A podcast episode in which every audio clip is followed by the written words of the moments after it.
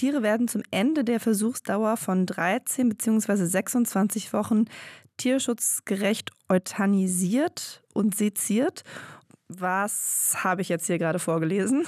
Das alles sind Beschreibungen von drei Versuchen an Affen, die in diesem Jahr allein schon genehmigt wurden. Insgesamt sind allein bei diesen Tests 108 Affen am Ende getötet worden oder sie werden noch getötet. Y-Kollektiv. Der Podcast. Sie sitzen in kleinen Glaskästen, der Kopf ist fixiert und dabei müssen sie Aufgaben erledigen. Zur Belohnung gibt es dann ihren Lieblingssaft. Die Rede ist von Versuchen mit und an Affen. Das ist unser Thema heute. Und damit willkommen zurück zu einer neuen Folge vom Y-Kollektiv-Podcast von Funk in der ARD-Audiothek. Mein Name ist Julia Rehkopf und wir sprechen heute über den offenbar ganz normalen Wissenschaftsalltag in Deutschland. Und recherchiert hat das Thema Diana Mirkaya. Hi Diana. Hallo. Wenn ich an Tierversuche denke, dann fallen mir als erstes Mäuse oder Ratten ein. An Affen denke ich eigentlich erstmal nicht so richtig. Wie bist du denn auf dieses Thema gekommen? Mir ging es da genauso wie dir. Und äh, wenn ich an Affen gedacht habe, dann eher so in Verbindung mit Skandalen und Horrorgeschichten von irgendwelchen Instituten. Und ich habe mich aber in den letzten Jahren viel mit Themen wie Lebensmittel- und Fleischproduktion beschäftigt und dabei gemerkt, wie wenig Wissen darüber vorherrscht, wie das Leben von Nutztieren in Deutschland eigentlich aussieht. Ja, und darüber kam ich auf Tierversuche und dann auch auf Affen. Und zu meinem Schrecken habe ich gemerkt, dass es wirklich immer noch Affenversuche gibt. Ich dachte eigentlich, das sei längst verboten und deshalb wollte ich unbedingt wissen, warum brauchen wir heutzutage immer noch Affenversuche? Also wenn wir da jetzt gleich reingehen, die Tiere sind in den Haltungsräumen drin, ähm, solltest nicht zu nah in die Gitter gehen, die können da durchgreifen, du solltest ihnen nicht in die Augen schauen, weil das können die als Provokation wahrnehmen. Hier hole ich gemeinsam mit einem Forscher am Ernst-Strüngmann-Institut in Frankfurt einen Affen für einen Versuch ab. Die Tiere dort werden in der Hirnforschung eingesetzt. In diesem Fall wird Aufmerksamkeit erforscht, um besser zu verstehen, wie sie funktioniert. Die Affen werden dabei in einen kleinen Glaskasten gesteckt und müssen Übungen an einem Bildschirm durchführen. Und währenddessen ist ihr Kopf die ganze Zeit fest fixiert. Das klingt ziemlich unangenehm. Total, aber die Forschenden sind davon überzeugt, dass Affenversuche etwas bringen. Tierschützer hingegen sagen, dass Tierversuche gar nichts bringen und es keinerlei Übertragbarkeit der Ergebnisse auf den Menschen gebe. Ich wollte mir daher unbedingt ein eigenes Bild davon machen, um das Ganze besser einschätzen zu können. Bei der Recherche bin ich auch Schweinen begegnet, deren Herzen in Affen transplantiert werden, bevor die irgendwann in uns Menschen landen sollen.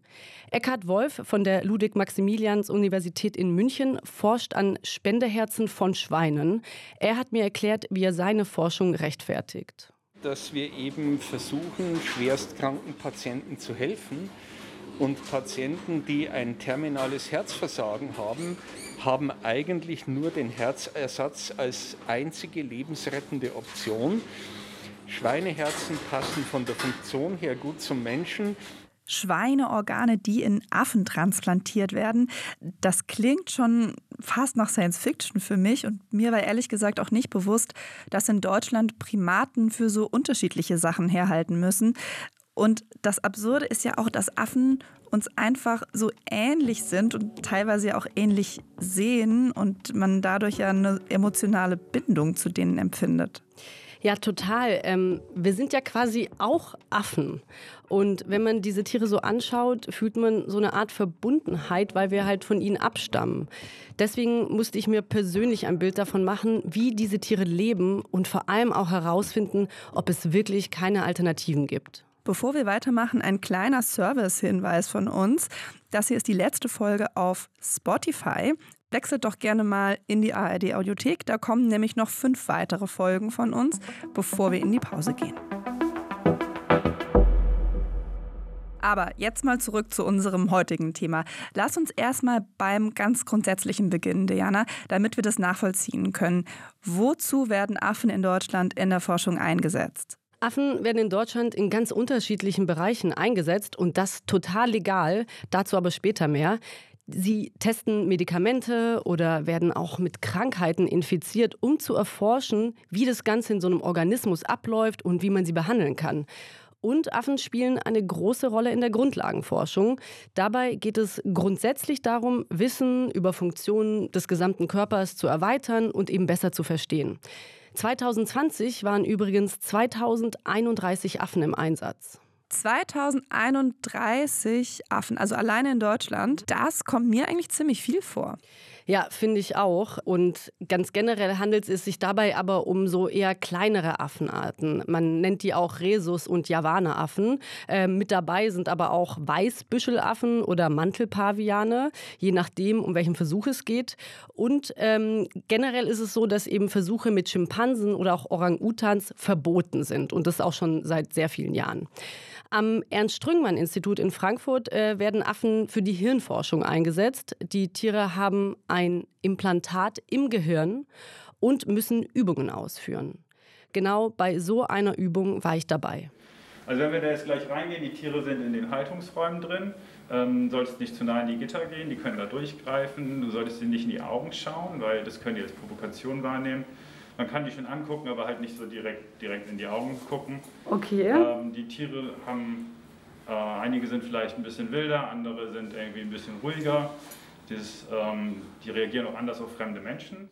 Das war Rasmus Röse, der als Forscher am ESI, also dem Ernst-Strüngmann-Institut in Frankfurt, tätig ist. Er kam an dem Tag total gut gelaunt in einem hellblauen Kittel an und hat mich im Foyer des Instituts abgeholt. Und er hatte direkt die gesamte Ausrüstung für mich dabei. Denn man kann nicht einfach so zu den Affen. Man braucht Handschuhe, man braucht eine FFP3-Maske, einen Kittel und auch eine Sicherheitsbrille. Ähm, Röse, ich würde ihn so auf Mitte, Ende 30 schätzen, ähm, hat täglich mit den Tieren dort zu tun. Also die Gehege sind sein Reich und man merkt ihm auch an, dass er wirklich Freude an der Arbeit hat. Am Institut selbst leben 24 Affen, die für die Forschung eingesetzt werden.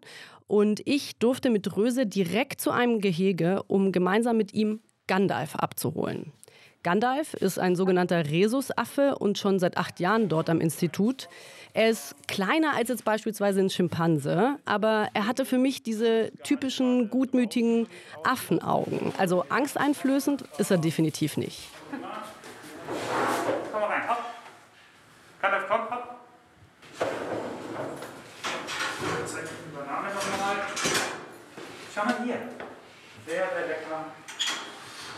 Ich schmeiß die Banane immer von oben rein, damit die so ein bisschen lauter knallt und das nach einer sehr großen, sehr schmackhaften Banane klingt. Jetzt kommt er ja auch direkt rein. Ah, hat es auf jeden Fall entdeckt. Genau, jetzt komm rein. Komm, hopp. Sehr schön. Good boy. Ah, jetzt schnappt er sich gleich die Banane und die Traube. Oh wow, die ist da aber ganz schön schnell. Jetzt geht schnell rein. Die haben diese Backentaschen, Ja. da kommt man weg ist sie. Okay. Also er findet dich schon ein bisschen gruselig, er guckt dich nicht an. Also er hat jetzt keine Angst, ist nicht gestresst oder so, aber er zeigt von seinem Körperverhalten jetzt vorsichtig ist. Das er. klingt schon so, dass es für dich eine sehr skurrile und auch ungewohnte Situation war. Wie muss ich mir denn das Gehege vorstellen? Also, wie sieht es denn da aus?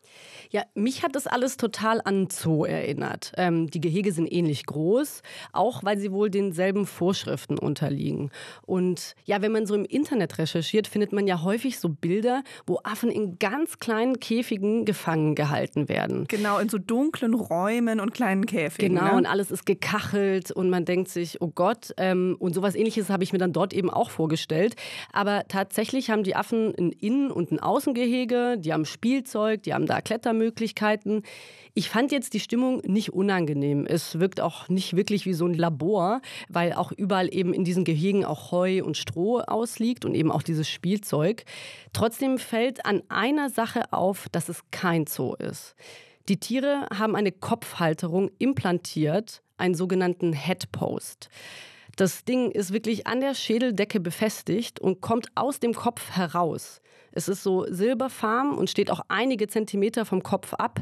Ähm, damit werden sie während den Übungen fixiert, damit sie ihren Kopf gar nicht mehr bewegen und ihre Blickrichtung einfach stärker beeinflusst werden kann. Aber ist das nicht super schmerzhaft für die Affen? Ja, das habe ich mich auch gefragt. Ähm, die Operation wird auf jeden Fall unter Vollnarkose durchgeführt und während der OP und auch danach bekommen die Affen Schmerzmittel, so wie das beim Menschen halt auch der Fall wäre. Ähm, und irgendwann ist diese Halterung aus Titan mit dem Knochen am Kopf verwachsen, ähm, sodass laut Aussage der Wissenschaftler bei der Fixierung keine Schmerzen mehr vorkommen. Julia, ich habe jetzt hier noch ein Foto für dich, um dir mal zu zeigen, wie so ein Headpost eigentlich aussieht ähm, an diesen Affen. Puh, okay, das sieht natürlich schon erstmal ein bisschen brutal und auf jeden Fall unnatürlich aus. Also, ja, wie soll ich das beschreiben? Also oben auf dem Schädel ragt so ein, ja, so ein rundes Ding aus dem Kopf raus. Ist auf jeden Fall ein sehr gewöhnungsbedürftiger Anblick.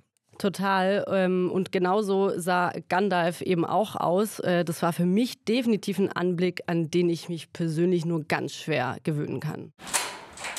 Sicherungsstifte, damit der Stuhl nicht weggeschoben werden kann während des Einsteigprozesses. Ich check noch mal kurz hier die Platte hier, die, äh, wir nennen es den Neckplate, den Schieber. Ähm, und dann holen wir ihn noch rein. Ich öffne die Ah, okay, dann wird die Tür geöffnet. Okay, er ist da jetzt sehr schnell einfach reingesprungen. Und dann hilft er jetzt normalerweise beim Zumachen der Tür. Ach, er, wow, er schließt die Tür selbst. Okay. So, jetzt öffne ich den Halsschieber, damit er seinen Kopf da durchsteckt. Okay, hallo Gandalf. Fein gemacht. Und da gibt es noch eine Belohnung für. Ja, hier stehen wir am Gehege von Gandalf und haben ihn seinen sogenannten Primatenstuhl rangeschoben. Ähm, über eine Öffnung im Gehege kann er dann direkt in diesen Stuhl einsteigen und wird dann darin eingeschlossen. Dieser Stuhl sieht eigentlich aus wie so ein länglicher Glaskasten, aber auf Rädern. Äh, damit kann man das Tier dann eben danach auch eben zum Labor schieben. Und sobald der Affe da drin ist, muss er seinen Kopf noch durch eine kleine Öffnung oben stecken. Röse hat es eben als Halsschieber bezeichnet. Ähm, der Kopf, der befindet sich dann quasi außerhalb von diesem Glaskasten. Und vorne am Glaskasten ist noch so ein kleines Loch, wo der Affe so seine Hände äh, noch durchstecken kann. Und ja, Gandalf, der ist da zwar alleine in diesen Stuhl geklettert und er hat wirklich die Tür selbst zugemacht, aber Fakt ist eben auch, dass diese Affen nur für die Forschung gezüchtet werden und sie auch monatelang darauf trainiert werden, bevor sie sowas überhaupt machen können und bevor sie auch bei den Versuchen überhaupt zum Einsatz kommen. Es wird auf jeden Fall sehr schnell deutlich, dass das Versuchstiere sind und eben kein Zoo. Ähm, ja, darf ich dich denn fragen, wie häufig du dich in den letzten Minuten bewegt hast? Also ich habe mich natürlich nicht viel bewegt, weil wir hier ja zusammen im Studio sitzen. Aber naja, also ich ähm, bewege natürlich schon irgendwie meinen Kopf und meine Arme, auch meine Füße gehen vor und zurück. Ich könnte diese ganzen Bewegungen gar nicht zählen, keine Ahnung. Bestimmt 50 Mal oder so? Ja, eben. Und das macht diesen Anblick dieser Tiere auch so schwer. Denn einerseits müssen sie schon in diesen Gehegen leben und andererseits sitzen sie dann den ganzen Tag in diesem Glaskasten mit fixiertem Kopf. Das heißt, sie können sich überhaupt nicht mehr bewegen und das macht den Anblick echt heftig. Wie ging es denn dann weiter? Also was habt ihr als nächstes gemacht? Nachdem Gandalf dann in diesem Stuhl saß, äh, auf Rollen wie gesagt, sind wir ähm, zum Labor gefahren. Dabei sind wir mit dem Affen auch in den Aufzug gestiegen und er war die ganze Zeit ruhig in diesem Stuhl und wirkte eigentlich total entspannt. Also er war so super routiniert, wie das bei so einem gut dressierten Hund auch äh, der Fall wäre. Und auch als sein Kopf dann im Labor von Röse fixiert wurde, hat er das einfach so mit sich machen lassen. Weil er es wahrscheinlich einfach auch nie anders kennengelernt hat, ne? wenn das so, wenn er für den Versuch überhaupt nur auf der Welt ist. Genau, der weiß gar nicht, wie ein anderes Leben aussehen könnte. Deshalb hat er natürlich da keinen Mucks von sich gegeben. Ähm, wenn die da fixiert werden, da, dabei rastet dieses Implantat aus seinem Kopf in so eine Halterung ein. Und dann kann sich Gandalf wirklich keinen Millimeter mehr bewegen. Der hat einen kleinen Spiegel da vorne, um ein bisschen schauen zu können, was wir da machen. Ähm, ja. Ich würde den jetzt mal Kopf fixieren. Du ist die entsprechende Stange dafür. Die hat hier vorne so, eine, ähm, also so ein Gewinde, das man hier oben in den Headpost einführen kann und dann fixiert die den, äh, den Kopf gegen Rotation.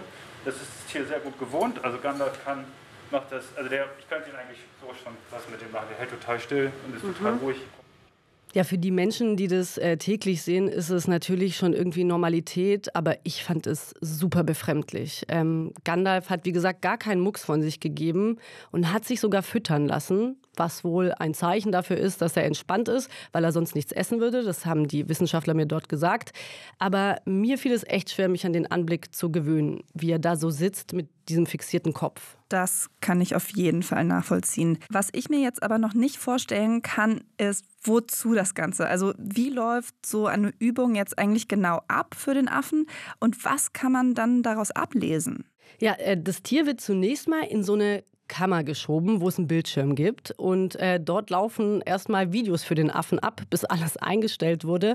Und meistens bekommen die Affen dort einfach andere Tiervideos zu sehen. Also von anderen Affen? Von anderen Affen oder anderen Tieren einfach. Ähm, ja, manchmal auch Disney-Filme, wurde mir gesagt, je nach Vorliebe der Affen. Ähm, manche mögen das wohl. ja, und danach, wenn dann alles fertig eingestellt wurde, dann erscheinen die Übungen, die der Affe eben erledigen muss an diesem Bildschirm.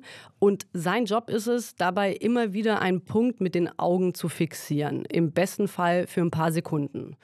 Und die Übung dient eben dazu, zu schauen, wie Aufmerksamkeit im Gehirn genau abläuft. Die Affen haben nämlich neben ihrem Headpost noch haarfeine Elektroden ins Gehirn implantiert bekommen, damit man eben diese Hirnströme, die bei der Übung passieren, auch messen zu können. Und Immer dann, wenn Gandalf etwas richtig macht, bekommt er einen Schluck von seinem Lieblingssaft zu trinken. Und ja, im Labor sitzen dann die Wissenschaftler, die die Versuche durchführen und dokumentieren. Und Gandalf sieht man währenddessen die ganze Zeit nochmal auf einem Bildschirm. Und wie lange geht dann so ein Versuch? Also wie lange muss Gandalf da sitzen? Ja, ganz schön lange. Ähm, erlaubt sind gesetzlich wirklich bis zu sechs Stunden am Tag und das bis zu fünf Tage die Woche. Also das ist eigentlich wie so eine Arbeitswoche bei uns Menschen. Auf der Webseite vom ESI und auch auf anderen Seiten habe ich das gelesen, wird generell immer von Mitarbeit der Affen gesprochen. Inwieweit das wirklich jetzt Mitarbeit oder auch Zwang ist, habe ich den wissenschaftlichen Direktor des Forschungsbereichs, Pascal Fries, gefragt. Also wir, wir arbeiten ausschließlich mit äh, positiver Belohnung, ne? also äh, Positive Reinforcement nennt man das. Also das heißt, die ersten Schritte, wenn ein Tier in Versuch genommen wird, ist zum Beispiel, dass er von dem Gruppenraum in diesen äh, Fangkäfig geht. Dafür wird er belohnt. Das ist häufig ziemlich schnell und einfach. Dann soll er von dem Fangkäfig in den Stuhl einsteigen. Auch das geht häufig relativ einfach. Dann soll er seinen Kopf herausstrecken und es akzeptieren, dass, äh, dass er ihn dann nicht mehr zurückziehen kann. Das ist häufig ein sehr großer Schritt. Das kann durchaus mal zwei Monate dauern. Dafür muss er belohnt werden.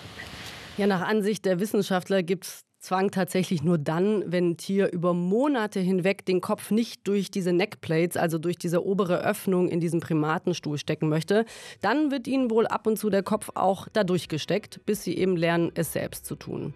Das konnte mir auch ein Tierarzt vor Ort bestätigen und er sagte mir auch, dass die Tiere generell aufhören würden zu arbeiten, wenn sie keine Lust mehr hätten. Also hier werden ja letztlich schon Tiere benutzt, die eigentlich in ein komplett anderes Lebensumfeld gehören.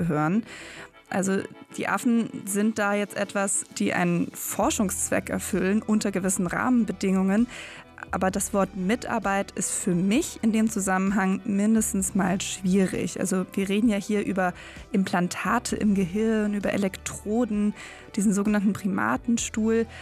Ich muss auch sagen, so ganz nachvollziehen kann ich nicht, warum man das alles tun sollte. Wie ist denn die Begründung für diese Art von Forschung? Naja, es wird eben gesagt, dass so ein komplexes Organ wie das Gehirn nicht in der Petrischale untersucht werden kann.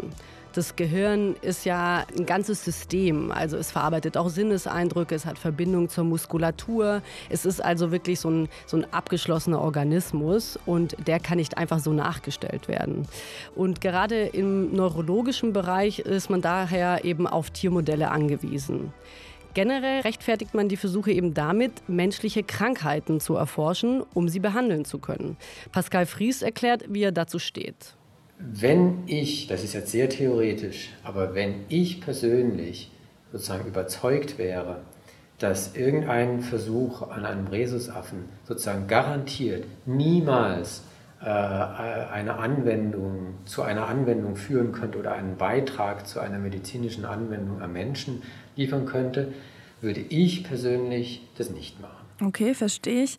Aber wie sieht es denn wirklich aus? Also können wir denn schon sagen, ob diese Art von Tierversuchen denn was bringen? Das ist eine total schwierige Frage. Ähm, die Forschenden sagen ganz klar ja. Aber ich habe auch mit einigen Tierschützern Hintergrundgespräche geführt und ihre Meinung fällt ebenso eindeutig aus. Und sie sagen, Tierversuche bringen gar nichts. Ihr Stichwort lautet dabei immer Übertragbarkeit. Also Sie sagen, dass die Ergebnisse dieser ganzen Versuche eben nicht auf den Menschen übertragbar seien, weil Affen immer noch Affen sind und Menschen eben Menschen. So hat mir auch eine Sprecherin von dem Verein Ärzte gegen Tierversuche gesagt, dass Tierversuche schon seit 150 Jahren stattfinden und der absolute Goldstandard sind, damit jedoch bei zwei Dritteln aller menschlichen Erkrankungen weder deren Ursache noch mögliche Heilung gefunden werden konnte.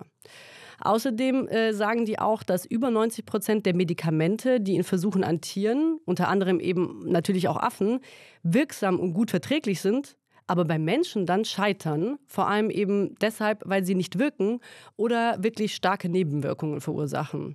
Das bestätigte mir auch die Tierschutzorganisation PETA. Lass uns noch mal ein bisschen rauszoomen und zu den gesetzlichen Regelungen kommen. Also ich nehme an, dass Versuche an Affen in Deutschland ziemlich streng reguliert sind. Hm, sagen wir ja und nein. Also natürlich gibt es Gesetze und Verordnungen, die diese Affenversuche regeln. So heißt es erstmal grundsätzlich, dass Affenversuche verboten sind. Die Tierschutzversuchstierordnung genehmigt sie eben nur dann ausnahmsweise, wenn sie von sehr großer wissenschaftlicher Bedeutung sind und auch nur dann, wenn es keine anderen Methoden gibt, den Versuch mit so einer geringer entwickelten Tierart durchzuführen, also mit Mäusen oder sowas. Und wie ich schon mal gesagt habe, ist es auch vorgeschrieben, dass gewisse Sicherheitsprüfungen von Wirkstoffen, also Medikamenten, an Primaten oder auch anderen Säugetieren durchgeführt werden müssen. Das ist wirklich so vorgeschrieben. Da hat man noch nicht mal eine Wahl. So, aber auf der anderen Seite sind diese Gesetze in Deutschland nicht ganz so streng. Tatsächlich läuft seit 2018 ein sogenanntes Vertragsverletzungsverfahren der EU-Kommission gegen Deutschland, weil eben die EU-Tierschutzrichtlinien nicht ordnungsgemäß umgesetzt werden bei uns. Ähm, und diese Richtlinie, die steht eigentlich über dem Recht in Deutschland, aber hier scheinen die Mühlen ein bisschen langsamer zu malen und äh, diese Gesetzlichkeiten werden eben nur ganz langsam verändert. Heißt das also, dass Deutschland mit seinen Tierversuchen permanent gegen EU-Richtlinien verstößt? Ja, so könnte man das tatsächlich sagen. Ähm, Im letzten Jahr hat man zwar reagiert und auch das Tierschutzgesetz ein bisschen angepasst. Zum Beispiel ist es jetzt so, dass man alle Tierversuche, also auch die an Affen, nicht nur anmelden muss, wie das vorher der Fall war, sondern diese Versuche auch von der entsprechenden Behörde genehmigt werden müssen. Und ob das Verfahren der EU-Kommission deswegen gegen Deutschland jetzt eingestellt wird, ist noch unsicher. Denn diese Liste mit den Mängeln, die sich generell eben auf Tierversuche jeglicher Art beziehen, zieht, ist wirklich einige Seiten lang. Wie muss ich mir das vorstellen? Also welche Behörde kümmert sich denn um die Genehmigung und wie muss dann so ein Verfahren ablaufen? Also je nach Landesrecht in den einzelnen Bundesländern äh, regelt es eben eine andere Behörde. Und in Berlin beispielsweise kümmert sich das LAGESO darum, also das Landesamt für Gesundheit und Soziales. In Niedersachsen beispielsweise ist es das Landesamt für Verbraucherschutz und Lebensmittelsicherheit. Generell ist es so, dass die Forschenden immer einen Antrag für einen Versuch stellen müssen. Und wie ist da so die Quote? Also wie viele von den Versuchen werden dann genehmigt und wie viele abgelehnt? Ja, jetzt kommen wir zu einem wirklich interessanten Aspekt. Die Ablehnungsquote in Deutschland liegt bei unter einem Prozent. Was? Das klingt ja so, als ob praktisch alles genehmigt wird und nur, weiß ich nicht, vielleicht so Formfehler oder so abgelehnt werden. Das stimmt total, hat mich auch super überrascht. Und auch ähm, der Verein Ärzte gegen Tierversuche beschreibt die Anträge als fast schon pro forma. Vor allem, wenn man bedenkt, dass wirklich jede dieser Behörden bei ihrer Entscheidung noch von der Ethikkommission beraten wird. Wobei Peter da direkt gesagt hat, die Tierschutzorganisation. Genau, mhm. es sei eine Tierversuchskommission und keine Ethikkommission, denn Ethik äh, würde ja suggerieren, dass da tatsächlich die ethische Vertretbarkeit von Versuchen abgewogen würde. Aber wer sitzt denn in dieser äh, Kommission? Also vielleicht erklärt das ja, warum nur so wenige Versuche abgelehnt werden. Ja, also formal gilt, jetzt wird es ein bisschen juristisch, äh, laut Paragraph 42 Absatz 1 und 2 der Tierschutzversuchstierordnung der regelt nämlich, dass so ein Mix aus Tierärzten und Humanmedizinern, anderen Naturwissenschaftlern und Tierschützern gewährleistet sein muss. Das klingt ja eigentlich erstmal nach einer guten Zusammensetzung. Ja, klingt erstmal nach einem guten Mix. Und die Mitglieder, die schauen sich eben alle diese Anträge ein, die da eingehen und kommen dann zusammen, um über ihre Ergebnisse zu diskutieren. Und am Ende steht ein Votum, das dann an die Behörde gegeben wird. Ja, aber wichtig ist wirklich zu wissen, dass die Kommission nur eine Empfehlung ausspricht. Das heißt, heißt, äh, die Entscheidung ist nicht bindend. Ach so. Ja, die können also trotzdem machen, was sie wollen. Und das Absurde ist, die Ergebnisse von dieser Kommission sind nicht öffentlich einsehbar, kann ich also nicht nachgucken. Und sie müssen ihre Unterlagen sogar nach dem Votum vernichten. Und ja, das Absurde ist ja auch, dass manche Versuche an Primaten gesetzlich vorgeschrieben sind und somit gar nicht abgelehnt werden können. Das klingt alles ein bisschen kompliziert und ehrlich gesagt auch ein bisschen dubios. Ich würde sagen, in jedem Fall ist es total intransparent, was da passiert. Beispielsweise konnte ich auch nicht herausfinden, wer von den Kommissionsmitgliedern in Berlin wirklich aus dem Tierschutz stammt. Laut Lageso sollen unter den jeweils zehn ordentlichen Mitgliedern vier Tierschützer sein. Und ich habe in beiden Kommissionen jeweils nur zwei Personen finden können wovon eine, die bei PETA tätig war, schon gar nicht mehr in dieser Kommission ist. Ich habe auch E-Mails an sie gesendet, die kamen immer wieder zurück. Also ich habe da keine Antwort erhalten und die Behörde selbst war zu keinem Gespräch bereit, sodass ich eben trotz intensiver Recherche nicht herausfinden konnte, warum dort Personen aus dem Tierschutz fehlen. Ja, und interessant ist auch noch, dass mir ein Mitglied der Kommission gesagt hat, dass laut der Geschäftsordnung von so einer Kommission immer der Vorsitzende der Kommission doppeltes Stimmrecht hat, wenn es eine Pattsituation gibt. Und dieser Vorsitzende ist immer von dieser tierexperimentellen Seite. Daher wohl auch diese niedrige Ablehnungsquote der Versuche. Ich äh, will aber noch dazu sagen, dass mir die Strukturen, die mir jetzt beim Lageso begegnet sind, beispielsweise aus Bayern oder Hessen, wo ich ja auch war, von den Forschenden nicht bestätigt werden konnte. Es könnte also auch sein, dass das Lageso da wirklich ein spezieller Fall ist und somit gar nicht so ganz vergleichbar. Aber lass uns noch mal kurz auf konkrete Affenversuche eingehen, denn ich habe hier noch was für dich. Kannst du das hier bitte kurz vorlesen? Versuch 1. Die Tiere werden am Ende der Untersuchung schmerzfrei getötet. Die Organe werden für weitere Untersuchungen entnommen. Versuch 2. Es erfolgt eine Tötung nach einer Vordosierungsphase von circa 5 Wochen und einer Beobachtungsphase von 17 Wochen oder nach einer anschließenden Erholungsphase von 12 Wochen. Versuch 3. Die Tiere werden zum Ende der Versuchsdauer von 13 bzw. 26 Wochen tierschutzgerecht euthanisiert und seziert, um eine histopathologische Untersuchung durchzuführen. Was habe ich jetzt hier gerade vorgelesen? Das alles sind Beschreibungen von drei Versuchen an Affen, die in diesem Jahr allein schon genehmigt wurden. Der erste Versuch, den du vorgelesen hast, bei dem die Organe entnommen werden, ist übrigens die Testung eines Wirkstoffs gegen Covid-19. Insgesamt sind allein bei diesen Tests 108 Affen am Ende getötet worden oder sie werden noch getötet. 108 allein dieses Jahr. Wenn man das so liest, dann bekommt man ja schon noch mal ein besseres Bild von der ganzen Sache. Woher hast du denn diese Informationen? Ja, das Bundesinstitut für Risikobewertung betreibt eine Seite, die heißt Animal Test Info und das ist wie so eine Datenbank zu allen Tierversuchsvorhaben in Deutschland und alle genehmigten Anträge werden hier in einer etwas verständlicheren Sprache zusammengefasst und auch veröffentlicht, um eben für mehr Transparenz zu sorgen. Was ich krass finde, die beschriebenen Versuche, die du eben gelesen hast, die werden vom Schweregrad für den Affen nur als Mittel eingestuft, obwohl am Ende ihr Tod steht. Und ähm, das passiert, weil die Tiere eben getötet werden, bevor es irgendwelche schwereren Schäden für sie geben könnte, also bevor sie super starke Schmerzen erleiden oder ganz schwer krank werden. Und ja, für mich klingt das irgendwie ein bisschen paradox, dass der Tod eben nur mittelschwer ist.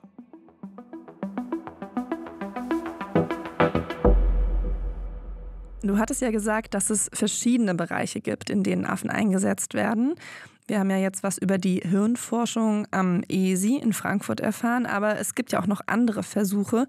Und zu Beginn hattest du von Affen gesprochen, die Herzen von Schweinen transplantiert bekommen.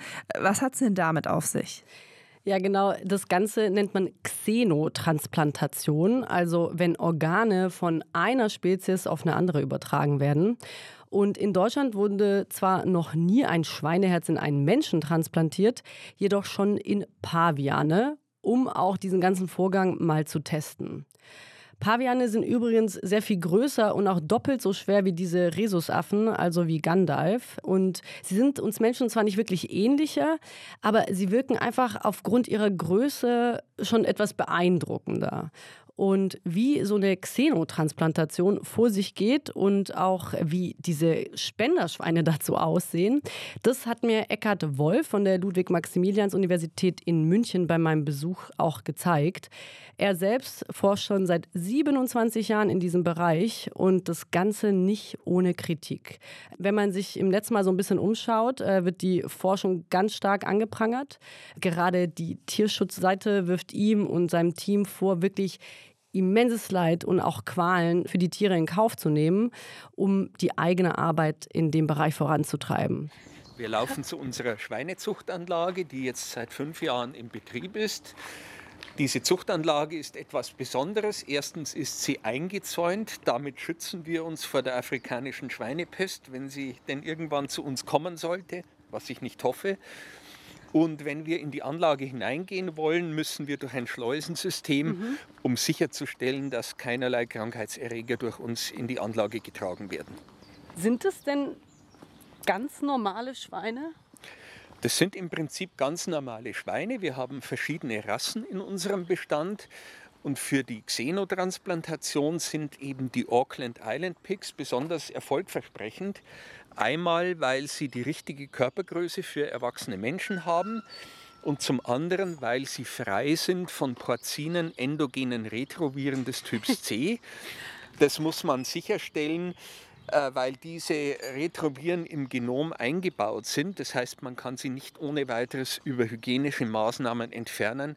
Von daher wählen wir eben eine Schweinerasse, die von Haus aus diese endogenen Retroviren nicht hat. Das klingt jetzt total kompliziert, äh, was er da erzählt hat, aber eigentlich ist nur wichtig zu wissen, dass diese Viren, von denen er spricht, sonst eben auf den Pavian oder später auf uns Menschen übergehen könnten und dadurch Komplikationen entstehen.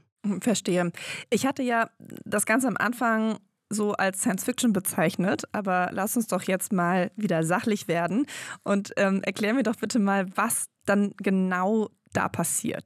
Für mich klang das Ganze auch irgendwie total abgefahren, als ich darauf gestoßen bin. Und hier werden wirklich Schweine gezüchtet, deren Herzen eben in diese Paviane transplantiert werden. Die Affen selbst sind am Walter Brendel Institut in München untergebracht. Das Ganze gehört auch zur Uni dort. Und dort finden auch die Operationen statt. Man macht das Ganze als so eine Art Testrun, bevor die Herzen wirklich in uns Menschen transplantiert werden sollen. Und wie sieht das da aus? Diese Zuchtanlage ist irgendwo im Nirgendwo. Äh, wo genau soll ich tatsächlich nicht verraten, da man eben nicht weiß, ob irgendwelche Tierrechtler vielleicht dort einbrechen. Ansonsten. Von außen sieht alles aus wie so ein ganz großer Bauernhof, aber sobald man in eins dieser Gebäude auch hineingeht, merkt man ganz schnell, dass es kein gewöhnlicher Hof ist. Eckhard Wolf sagte ja eben, dass man durch ein Schleusensystem erstmal muss. Und das hatte ich mir definitiv anders vorgestellt. Ich musste also mein ganzes Technikmaterial, das ich dabei hatte, selbst meine Notizzettel desinfizieren und dann durch so eine kleine Öffnung an einen anderen Mitarbeiter geben, der das dann mit reingenommen hat. Und deshalb konnte ich auch vor dieser Schleuse keine Aufnahmen mehr machen. Ja, und danach musste ich meine Schuhe ausziehen, meine Socken ausziehen und meine Füße komplett desinfizieren, bevor ich dann wirklich barfuß in den nächsten Raum treten durfte. Ja, und äh, Wolf sagte mir nur, Sie müssen sich nun komplett abduschen, äh, die Haare waschen äh, und die Klamotten anziehen, die Sie dort vorfinden. Und dann sehen wir uns auf der anderen Seite wieder. Und ich dachte, er macht Witze. Aber nein, das war wirklich total ernst gemeint. Also nachdem ich dann durch diese Schleuse gegangen bin und äh, mich abgeduscht hatte, mussten wir noch Stiefel anziehen, Maske aufziehen, nochmal Handschuhe und dann ging es direkt zu diesen Spenderschweinen in den Stall. Ja, grüß euch. Oh, die sind ja wirklich richtig das klein. sind jetzt tatsächlich die Auckland Island Pigs. Mhm. Die sind entweder ganz schwarz oder sie sind äh, gefleckt. Noch sehr neugierig, oder? Sie sind sehr neugierig. Das ist eigentlich ganz generell eine Eigenschaft von Schweinen. Deswegen kann man mit ihnen auch sehr gut arbeiten. Äh, sie sind sehr kooperativ in Versuchen und ähm, das, wären tatsächlich, das wäre der genetische Hintergrund, der aus unserer Sicht ideal geeignet wäre für die Xenotransplantation von Herzen, weil diese Schweine eben kleiner sind als normale Landrasseschweine. Das heißt, äh, ihre Herzen würden von der Größe her zum Menschen passen, ohne dass man weitere genetische Modifikationen vornehmen muss. Okay, die sind deutlich äh, kleiner, als ich mir die das vorgestellt sind, habe. Das sind jetzt natürlich junge Tiere. Wie alt sind die? Äh, die müssten jetzt äh, acht Wochen ungefähr alt sein. Und vorhin sagten Sie, wann wird es äh, nochmal entnommen, theoretisch, das Herz?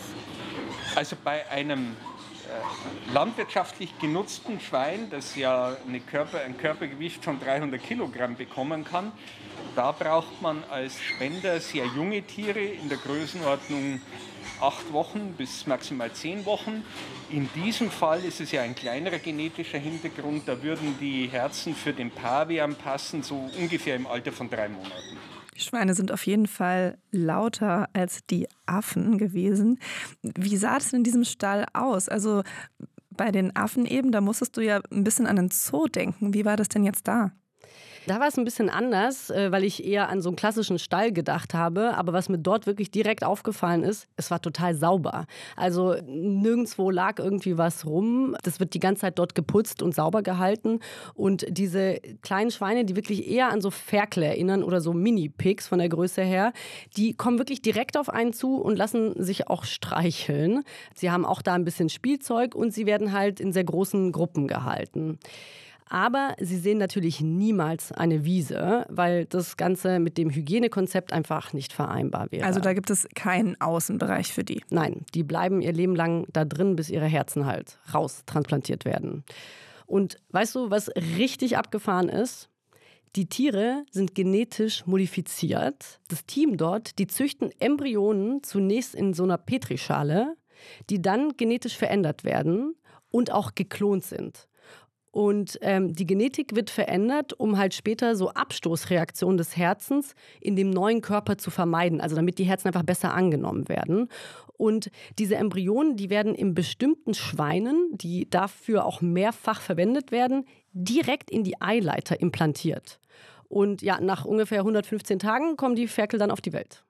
Also aus so einer Forschungsperspektive hat das natürlich was total Faszinierendes jetzt aus so einer ethischen Perspektive stellt sich natürlich schon die Frage, ist das überhaupt vertretbar? Also auch, dass die Herzen dieser Schweine in Affen landen. Genau dasselbe habe ich mich dort auch gefragt und mich damit dann auch direkt an Eckhard Wolf gewandt. Und ja, seine Antwort war sehr umfangreich.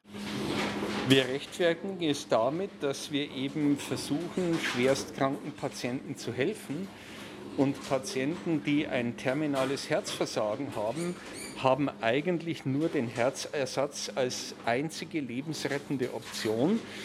Leider gibt es nicht genug menschliche Spenderorgane, um den Bedarf zu decken. Was macht man stattdessen? Es gibt mechanische Herzunterstützungssysteme, Pumpen, die überwiegend aus, dem, aus der linken Herzkammer das Blut in die Aorta pumpen. Allerdings sind diese Systeme mit sehr großen Nebenwirkungen behaftet.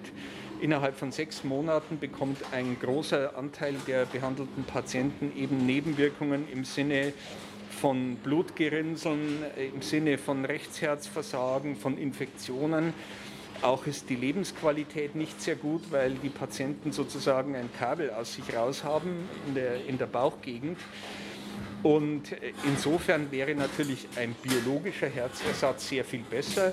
Das ist aus Forschersicht natürlich auch eine schlüssige Argumentation. Wie weit ist denn diese Forschung? Also gibt es denn schon Erfolge beim Transplantieren von Schweineherzen in Affen? Tatsächlich konnten da schon Erfolge verzeichnet werden, aber man muss auch dazu sagen, dass alle Affen bisher nach einem solchen Eingriff gestorben sind. Manche von ihnen haben drei Monate überlebt, ähm, andere haben auch schon sechs Monate geschafft. Man muss auch dazu sagen, dass die Tiere nur so lange leben dürfen, wie auch in diesem Tierversuchsantrag, über den wir vorhin gesprochen haben, genehmigt wurde. Das liegt daran, dass man ihnen unnötiges Leid einfach ersparen möchte. Also am Ende ist es so, dass sie entweder an den Folgen von so einer Transplantation sterben oder sie werden eben getötet, weil der Antrag ausläuft. Leider durfte ich mir die Paviane persönlich nicht anschauen, aber mir wurde gesagt, dass bisher insgesamt zehn Affen ein solches Schweineherz bekommen haben. Und obwohl es jetzt eine relativ geringe Anzahl ist, ist es einfach trotzdem heftig zu wissen, dass sie alle am Ende diese Tests mit ihrem Leben bezahlen werden. Aber wie vielversprechend ist denn dann am Ende diese Methode? Also dann letztlich ja für uns Menschen, für die das ja gemacht wird, wenn wir die ganze Zeit diese vielen toten Tiere dafür in Kauf nehmen? Ist eine wirklich schwierige Frage, denn tatsächlich ist es so, dass schon seit 20 Jahren an diesen Xenotransplantationen geforscht wird und bisher weltweit nur ein einziges Mal ein Schweineherz in einen Menschen verpflanzt werden konnte. Und das war Anfang dieses Jahres in den USA und der Patient hat auch nur zwei Monate überlebt. 2024 wollen die Münchner auch einen Pilotversuch starten und auch Herzen von Schweinen in Menschen transplantieren. Ob das gelingt, äh, müssen wir schauen. Also mein Eindruck ist, es steht so Wort gegen Wort. Ne? Also auf der einen Seite gibt es die Forschergruppen, die sagen, dass Tierversuche sein müssen. Und auf der anderen Seite sagen die Tierschützer, dass es eben keine Übertragbarkeit gibt. Das war das Wort, ne? Genau. Weil Tiere eben Tiere sind und keine Menschen. Jetzt stellt sich natürlich die Frage, ob es denn auch gute Alternativen zu den Tierversuchen gibt. Tatsächlich wird schon richtig viel an Alternativen geforscht, beziehungsweise es gibt auch einfach schon welche. Und etwas habe ich mir auch angeschaut. Willst du mal hören, wie ein Roboter klingt, der kleine Gehirne produziert? Auf jeden Fall.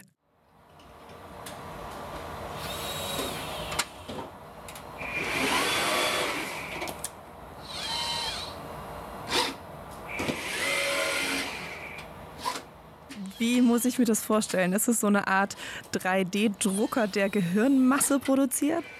Ja, äh, so ähnlich kann man sich das Ganze wirklich vorstellen. Also die, diese kleinen Gehirne nennt man Organoide. Das sind quasi organähnliche Strukturen am Ende. Und die gibt es mittlerweile von allen möglichen Organen, auch äh, von Herzen, von der Leber und anderen Dingen. Und das Interessante daran ist, dass es eben menschliche Zellen sind, die im Labor gezüchtet werden. Jan Bruder, der hat im letzten Jahr den Tierschutzforschungspreis des Bundeslandwirtschaftsministeriums erhalten. Nicht nur, weil er diese menschlichen Mini-Gehirne herstellt, sondern weil er auch eine Technik entwickelt hat, bei der mithilfe von einem Roboter, den wir eben gehört haben, Tausende solcher 3D-Mini-Gehirne produziert werden können. Und die braucht die Forschung wirklich dringend. Bisher war das nämlich so, dass das Handarbeit war und man konnte die quasi nicht in so großer Stückzahl herstellen. Jan Bruder merkt man die Begeisterung für die eigene Forschung direkt an. Er hat mir super viel erzählt. Ähm, er selbst ist Biologe und hat meinem Besuch auch sofort zugestimmt. Was Sie gleich sehen werden, ist im Prinzip das, was äh, den Großteil der Arbeit bei Organoidherstellung ausmacht. Und das ist äh, das Füttern dieser Organoide.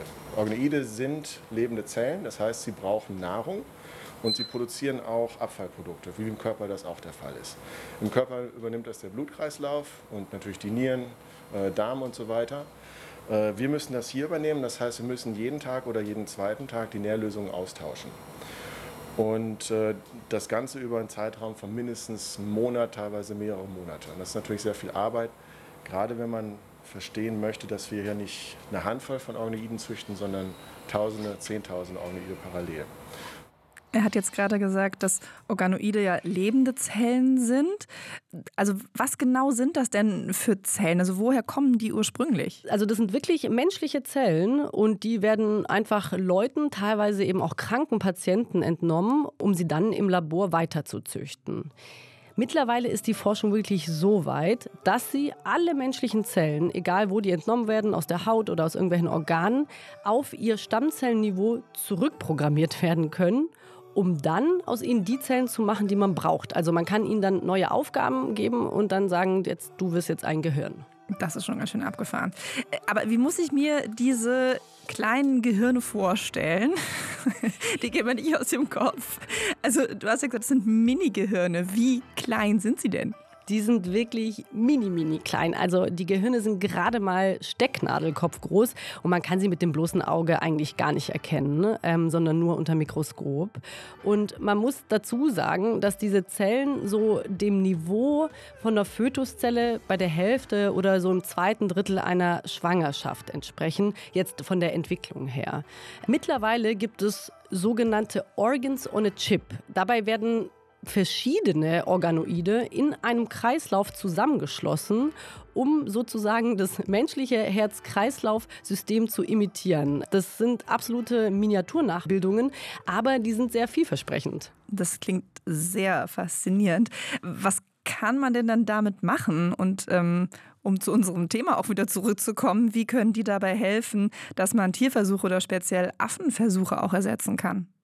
Ja, also die ganze Idee dahinter ist, dass man gerade im Bereich von solchen Sicherheitsprüfungen von Medikamenten, die ja auch, wie gesagt, an Affen getestet werden, dass man da solche Versuche mit Organoiden vorschaltet. Also Jan Bruder hat mir gesagt, man könnte eben, bevor man den Versuch am Affen macht, erstmal herausfinden, ob dieser Wirkstoff denn giftig ist in diesem Organoid, was ja menschliche Zellen sind.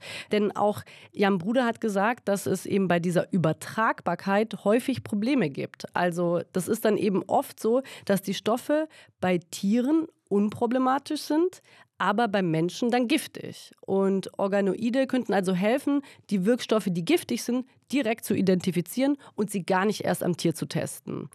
Somit würden Versuche an Affen zumindest minimiert werden. Er selbst äh, forscht übrigens nicht mit Tieren, aber auch er ist der Meinung, dass es so ganz ohne Tierversuche in nächster Zukunft nicht gehen wird. Um das vorwegzustellen, ich als Wissenschaftler kenne, bin selbst nicht der Meinung und kenne auch keine anderen Wissenschaftler, die Tierversuche gerne machen. Also es ist nicht so, als wenn wir äh, als Wissenschaftler die Nachteile der Tierversuche nicht kennen würden. Das Problem ist, äh, dass man bestimmte Einsichten und bestimmte Erkenntnisse nur bekommen kann, wenn man wirklich einen gesamten Organismus vor sich hat. Wenn man das komplexe Interagieren ganz verschiedener Körpersysteme wirklich auch im Einzelnen äh, erforschen kann, nachbilden und verstehen kann. Und es ist leider im Moment noch nicht möglich, trotz aller Technologie, trotz Organoide, trotz Organs on a Chip, dieses so kom komplexe Interagieren im Labor nachzubilden, dass man im Prinzip die gleichen Fragen stellen kann. Diana, was ist denn jetzt deine Haltung nach deiner Recherche? Würdest du auch sagen, dass es immer noch notwendig ist, dass man Affen in der Forschung einsetzt? Wenn ich ehrlich bin, bin ich nach dieser ganzen Recherche komplett durcheinander. Also ich verstehe beide Seiten. Ich verstehe die Forschenden und auch die Gegner.